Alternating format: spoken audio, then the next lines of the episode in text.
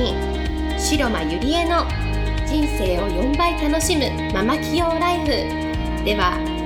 10年間数億円の会社の経理経営に携わり沖縄で2店舗のバーを経営しカウンセラー瞑想トレーナーとしても活躍している白間ゆりえがママでも一人の女性として楽しみ自分の人生を自由に生きるためのメソッドをお伝えしていきます。それでは今回の番組をお楽しみください。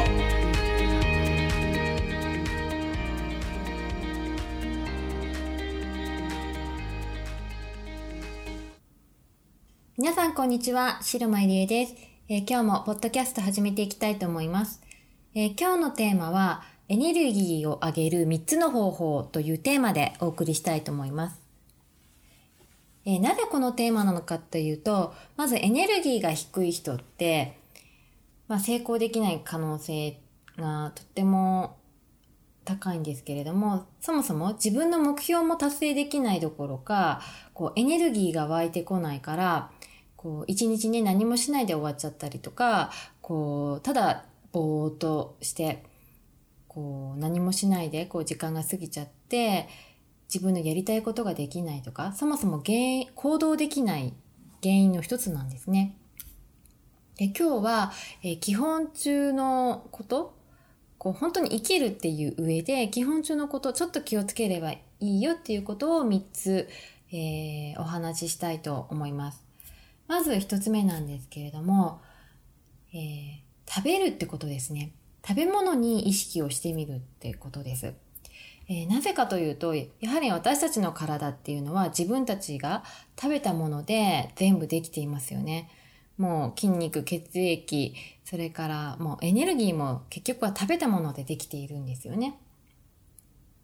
で、エネルギーが低い人っていうのは、こう、口の中に入れるね、食べ物とか飲み物がちょっとやばかったりするんですよ。例えば、あの、添加物で汚染されているものをばっかり食べるとか、ジャンクフードばっかり食べる、スナック菓子ばっかり食べる、カップラーメンばっかり食べる。これをね、一週間続けている人と、それから、えー、お野菜ばっかり、えー、大自然のもの、その地球の恵みそのもののあの食べ物、食物を食べているものでは、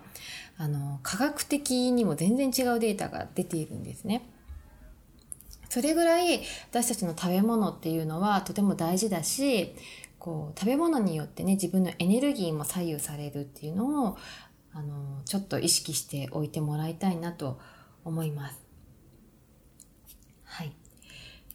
えー、そしてですね、えー、2つ目なんですけれども、えー、2つ目は、えー、エネルギーが高い人と会う、そして共鳴するっていうことです。やっぱり、あの、環境がね、良くすることがとても大切なんですけれども、まあ今日の場合は周りにいる人の意識ををちょっとこうしてほしいなと思うんですね。例えば周りにいる人のね、意識が低ければ、自分一人だけがね、意識を上げるっていうことはなかなか本当に難しいんですよね。やはり人っていうのは共鳴するものなんです。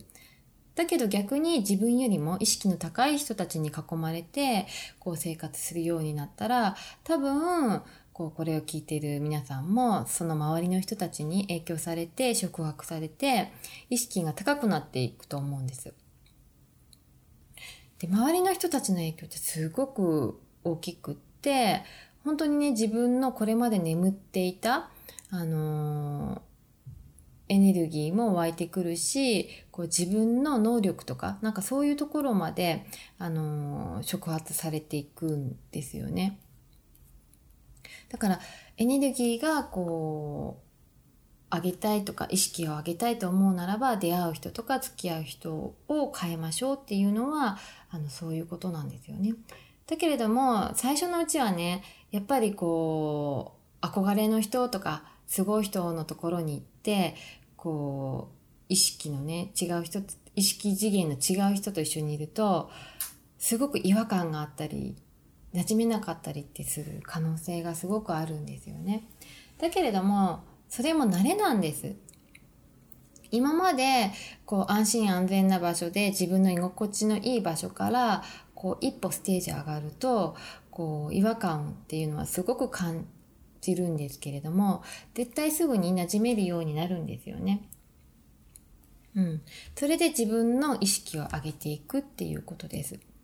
で自分よりもそのエネルギーとか高い人と付き合うようにやればやがてねその自分自身も次元上昇してエネルギーがこう湧き出てきますしこう高めるっていう経験になると思います。私も本当に幾度となくこの経験は今までやってきてちょっとなんかこう気分がこう落ちてるなとかなんかエネルギーがちょっと悪いなと思った時ほどそういうところに飛び込むと一気にこうバーンとエネルギーが湧いてくるんですよね。そしてまたその自分の目標とかやらなきゃいけないこと行動できるすごくあのパワーになるので是非あのおすすめの一つです。はい、そして3つ目はえー、これはよく私が言っていることなんですけれども、瞑想または、えー、ヨガとか運動をするっていうことです。やはり瞑想はもう古代ベーダから5000年もの歴史があります。で、もうその効果っていうのは世界中でもう科学的に検証されてますし、やっぱり5000年続くものってすごいですよね。うん。で、瞑想するとじゃあ何が起こるかっていうとやはり瞑想って基本目を閉じるだけなのでもう子供からお年寄りまで年齢関係なしに誰もができる一つのメソッドなんですね。そしてやっぱり、えー、心も整えてくれる自分自身の体も整えてくれるそして感情のバランスも整えてくれるそして本来のその自然のリズムにこう自分自身を同調させて